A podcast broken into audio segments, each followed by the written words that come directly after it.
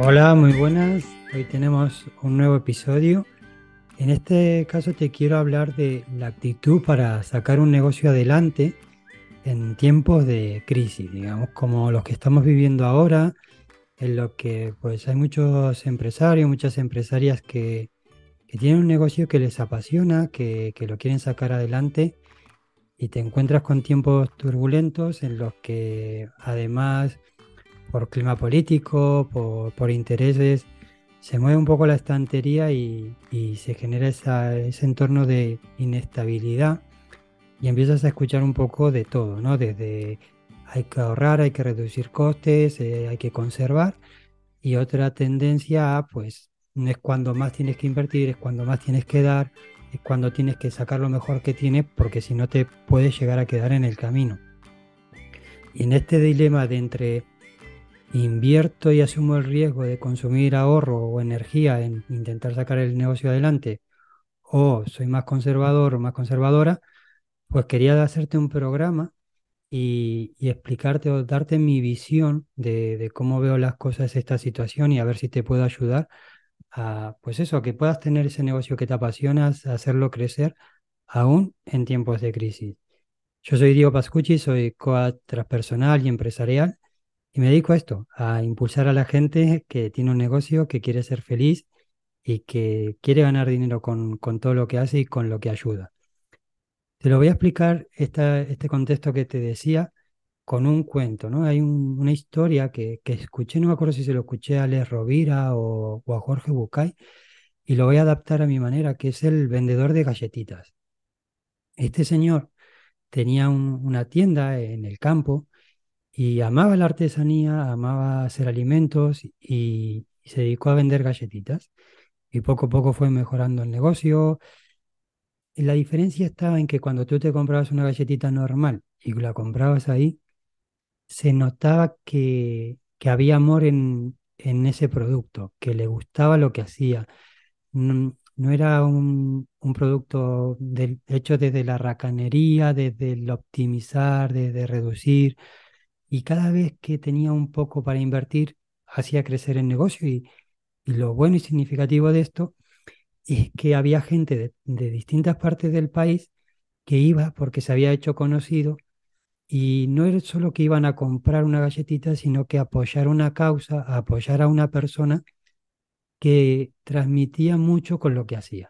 No solo te daba galletitas, sino te daba un estilo de vida, una forma de ser. Cuando te te vendía sus productos. Y este hombre ahorró mucho tiempo para poder mandar a, su hijo a estudiar a la Universidad de Estados Unidos.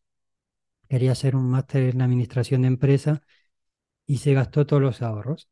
El hombre no es que tuviese muchos conocimientos, no es que fuese un gran experto a nivel empresarial, pero se le daba bien lo que hacía y, y, con eso tiraba para adelante. Y como él no tenía esos conocimientos, su deseo era que su hijo sí los tuviera. Entonces, después de unos años, viene el hijo y, le dice que, que, bueno, que se avecinan tiempos de crisis, que, que hay guerra, que hay COVID, que sube el gas, que sube la luz, que va a subir todo y, que hay que reducir costes. Entonces él empieza a hacer un estudio y le dice, bueno, mira, las lucecitas que tenés en la fachada, esa hay que quitarlas porque para hacer unas galletitas no las necesitas. Lo que vas a hacer a partir de ahora es empezar a pesar cada producto, cada parte que, que compone la galletita, las semillas, la masa. Vas a ir justo con esto, no te puedes pasar ni un gramo porque vas a perder beneficio. Y así empieza la... Vamos a reducir eh, los productos que, con los que pintamos la tienda, vamos a reducir el consumo de luz y vamos a apagar algunas luces porque no son necesarias esta nevera que consume, que es un producto complementario, lo vamos a quitar.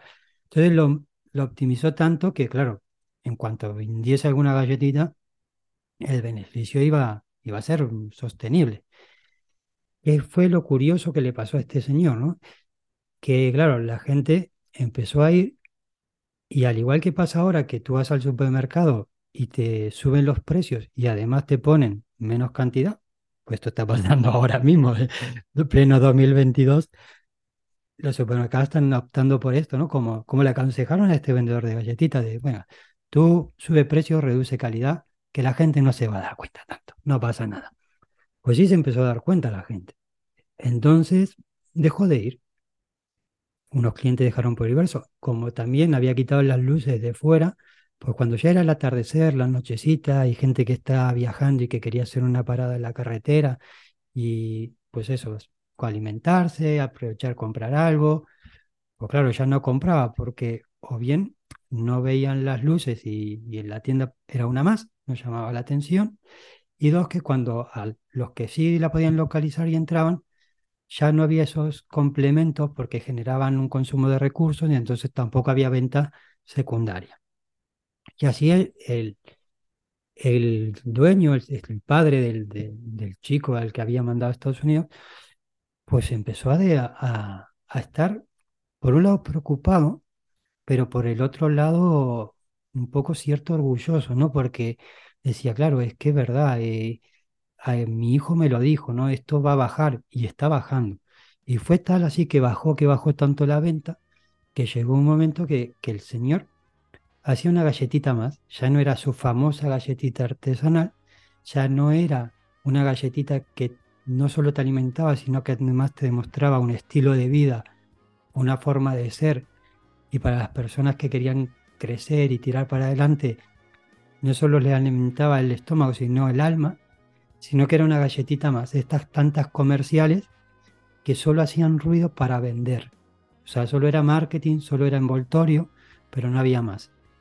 Y entonces al final tuvo que cerrar y el hombre, cual día que baja la persiana, dice, qué bien hecho eh, y qué buena formación tuvo mi hijo, que finalmente eh, tenía toda la razón, había un tiempo de crisis y, él lo supo ver y los negocios han cerrado por esto, ¿no? por la crisis.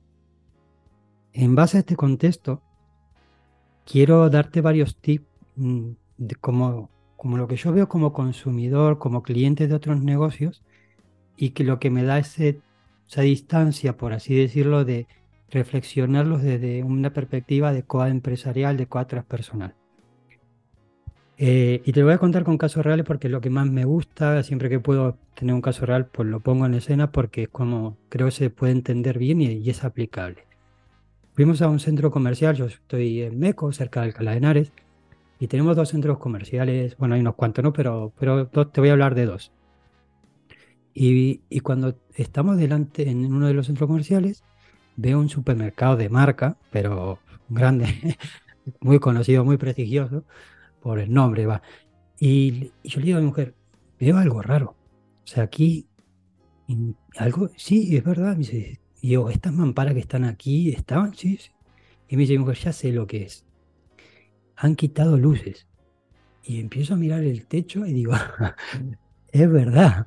Digo, están en, están en penumbras. Ah, o sea, no estamos hablando de un pequeño emprendedor, no, no, estamos hablando de una mega empresa. Y dice, es verdad, digo, están quitando luces. Digo, ¿ganarán un millón menos? ¿Ganarán tres millones menos? ¿Cuántos millones de euros menos le hará, le producirá de, coste menos, ¿no? Es, este ahorro de luz. Y luego, esto creo que nos pasa lo que comentaba antes, ¿no? Nos pasa a todos los consumidores que se piensan que la gente no se va a dar cuenta y en el mismo envoltorio de las patatas fritas, de lo que tú vayas a comprar, el tamaño es el mismo, pero pesa menos.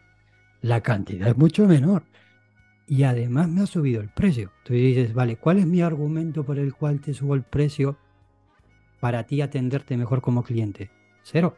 Es, lo he hecho por mí, porque quiero optimizar, como me han subido los costes, pues yo lo que hago es meterte el mismo envoltorio, menos cantidad, y te subo un 25 un 30% más los precios. Y el cliente dice, bueno, necesito esto, pero tonto no soy.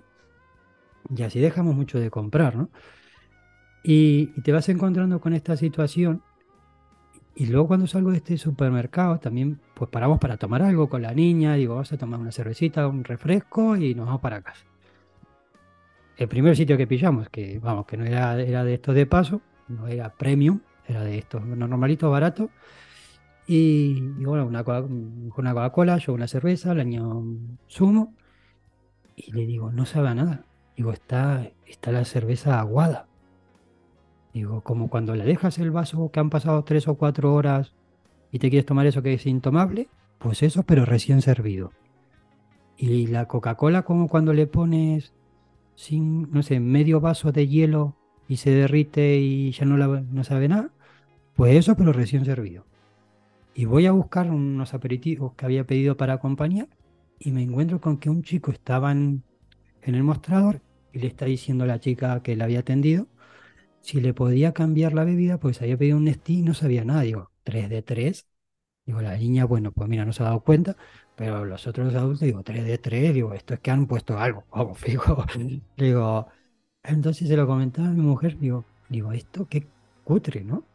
Y piensa que la gente no se da cuenta. Y luego cuando se lo decíamos a la persona que estaba detrás de la barra, cero empatía y además enfadada. Es como si hubiesen buscado por todo Madrid la persona más cabreada, más enfadada, más arisca y dices, esta, que es la más barata, la voy a poner detrás de la barra.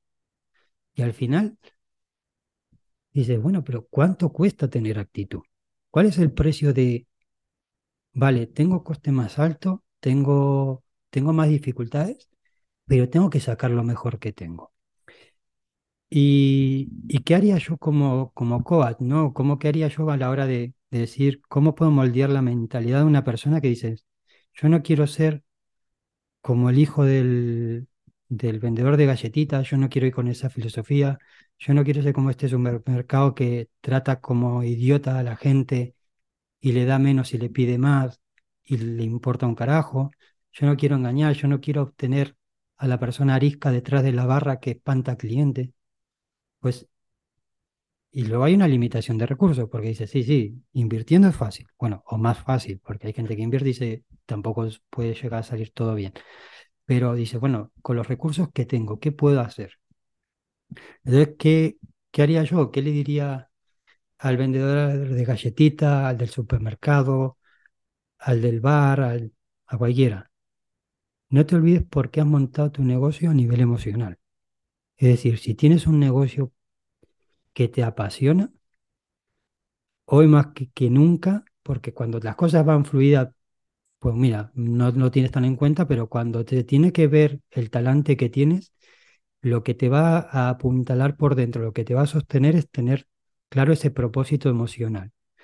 ¿Para qué tienes tu negocio? ¿Qué le quieres aportar a la gente? ¿Qué te hace feliz de aportar? Eso es totalmente imprescindible. ¿Sabes? o tienes talante para sostenerte o la primera ventisca que te encuentres en el camino de adversidad te tumba, te tumba, te arrastra y te lleva a por donde te quieran llevar los políticos, la manipulación y todo esto y entras ahí ya va a ser un poquito complicado de, salir. Dos, tienes que tener o tienes que utilizar eh, esa eh, agudeza mental que tenemos los seres humanos. O sea, de saca la chispa que llevas dentro a lo mejor ahora, suponte, dice, yo, yo necesito a alguien, un colaborador, pero no puedo pagarle y invertir todo eso. Busca beneficio ganar, ganar. Y eso, oye, yo tengo este servicio, tú tienes este otro. A lo mejor juntos, por separado, no diferenciamos tanto, pero si hacemos un taller junto, si lo ponemos en escena y luego montamos un programa y dividimos beneficios, ¿qué? Y ahí empieza el, el, run run de la mente de sí, pero esto, pero vas ahí, pero esto te va a poner una posición. Oye, si tienes una situación complicada, tú decides, o sigues como estás, o empiezas a actuar de una forma diferente. Es igual de válido una decisión que otra. Lo que pasa es que una te va a llevar a una consecuencia y otra te puede dar posibilidades de remediar. Y no te olvides, si tú tienes un propósito, si tú quieres ayudar a alguien con lo que te apasiona, ¿Qué es lo que más encaja con lo que tú quieres? ¿Quedarte parado y boicotearte o empezar a usar tu chispa, tu ilusión, tu motivación para sacar las cosas adelante, aunque estés en un tiempo, en un momento difícil? En cuanto a la inversión, yo me he comprado en este, con esto de Black Friday que hay ahora mismo, eh, un montón de herramientas digitales con licencia Lifetime que dices, vale, si es una inversión, pero las posibilidades que me va a dar de hacer cosas diferentes con mi negocio van a ser brutales. Y yo ya estoy pensando en, a mes, estamos en noviembre, todo lo que voy a empezar a montar a partir de enero, febrero, marzo, o sea, todo lo que ya sale, que ahora a final de año sale el libro y todo esto, Y, y eso no es tanto. O sea, yo cuando empezamos este año dije, voy a sacar el libro este año. Si lo tengo que diseñar yo, lo diseño yo. Si lo tengo que maquetar yo, lo maqueto yo. Lo va, va a salir. Luego al final, en el camino he ido consiguiendo los recursos, he invertido esos recursos en mejorar la edición, la, el diseño, pero tenía claro que iba a conseguir eso. Yo, el- eh, si tú te pones en el vendedor de galletitas, dices, tengo claro que quiero ayudar a la gente, quiero, tengo claro que quiero que coman bien, tengo claro que no quiero ser rácano con lo que ofrezco, tengo claro que tengo que invertir para crecer. Y luego el otro contrapunto es actuar en consecuencia y hacerlo. El contrapunto de este centro comercial que te digo que es donde están racañando todo y la gente se queda como, "Pues no me aporta nada. Hay otro que se llama Oasis, Oasis Madrid. Vamos, no tengo nada de convenio con ellos, ya les voy a decir que me patrocinen. Y me encanta ir porque te lo pasas, o sea, es como estar de vacaciones. Invierten, pues, bueno, qué lago, qué palmera, qué terracitas al lado con juego de música y agua. Mi niña se lo pasa espectacular, yo disfruto de estar ahí, la gente te atiende bien. Y dices, oye, la Coca-Cola puede, bueno, supongamos que es la misma, la experiencia es distinta. El- es otra cosa. Entonces, hay gente que en el mismo contexto, en la misma crisis, en el mismo país, en la misma localidad, está teniendo otro tipo de mentalidad.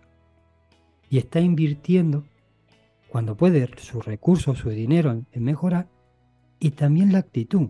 Que la actitud, si tú eres el propio dueño de tu negocio, si eres la propia gestora de tu negocio, no te sale dinero.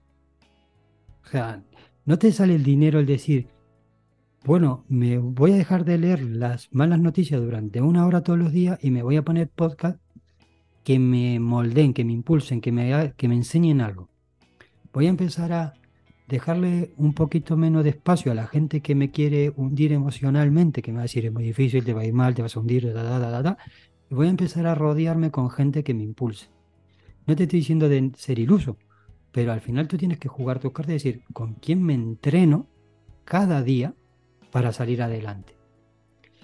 Si quieres empezar a tener este tipo de, de actitud, de mentalidad, eh, es importante que, por un lado, no, no te, no te permitas tanto boicotearte, hay que controlar eso. Y dos, eh, hay que asumir riesgo, o sea, vas a asumir un riesgo igual. Si te quedas parado y esperas a no invertir y que todo esto se pase, que es- todo esto se pase una cosa detrás de otra. Yo me acuerdo cuando vivía en Argentina, yo empecé a trabajar con 14 años, me fui de ahí con 20 y en esos 6 años no hubo momentos de relax, era una tras otra. Eh, aquí, bueno, en España sí que ha habido momentos más relajados, pero si esperas a eso, mm, no estás liderando tanto. Yo te animo a que, a que lideres, a que te pongas en marcha, a que saques lo, mejor que tienes, incluso aunque estés pensando en montar un negocio. Yo cuando monté mi negocio, ya lo he dicho alguna vez, lo he hecho en plena pandemia. La gente me decía, "Sí, estás loco, pero no es que esté loco un poquito, estás loco de remate. Está todo el mundo cerrando y él se da de alta como autónomo y se pone en marcha. Y mira tú, han pasado ya algunos años y aquí sigo y creciendo, e invirtiendo. En el transcurso he tenido que ir a descargar camiones, he tenido que hacer 25.000 pasos por día trabajando en empresa y complementando. He trabajado 14 y 16 horas. Sí, pero si yo no lucho por lo que me apasiona, ¿qué le voy a decir al vecino que lo haga por mí? ¿A quién le voy a pedir? Porque al final, ¿cuál es el coste de no hacerlo? O sea, el coste es bajar los brazos y rendirte. Y eso es muy duro, porque no solo es bajar los brazos y rendirte, es todo lo que se desata después. Y te lo dice alguien que ha pasado por una depresión de caballo. O sea, que es, es delicado, no estoy jugando con esto, te estoy haciendo ver algo que está ahí y que está a la vuelta de la esquina. Entonces, el otro día hablaba con, con una chica y también siguiéndote con estos ejemplos reales, me, decí- y me hablaba que era fotógrafa y que había un sector que le gustaba mucho. Yo para no quemar la idea de la chica, te lo voy a hacer, le- así te voy a poner un, un ejemplo similar, pero supongamos, ¿no? Dice, eres fotógrafo y motero. Dice, vale, y quiero emprender, pero es que en tiempo de crisis y en tiempo de turbulencia y en tiempo de lo que sea, da igual. Y de tiempo y fotógrafo, fotógrafo y motero, digo, tiene negocio fijo, le digo, pero fijísimo. Y me dice, ya, pero, pero bueno, tú fíjate cómo es la, la mente, ¿eh? porque seguramente hay personas que han pasado por esto y algunos también han pasado. Y el naming y el nombre, digo, el nombre ni te compliques. Digo, tú tienes un dinero, tienes un tiempo, o pones el negocio, o pones tu idea en marcha o se te consume. Y eso es un negocio en marcha como una idea en marcha. Llévalo a lo tuyo para que esto te sirva.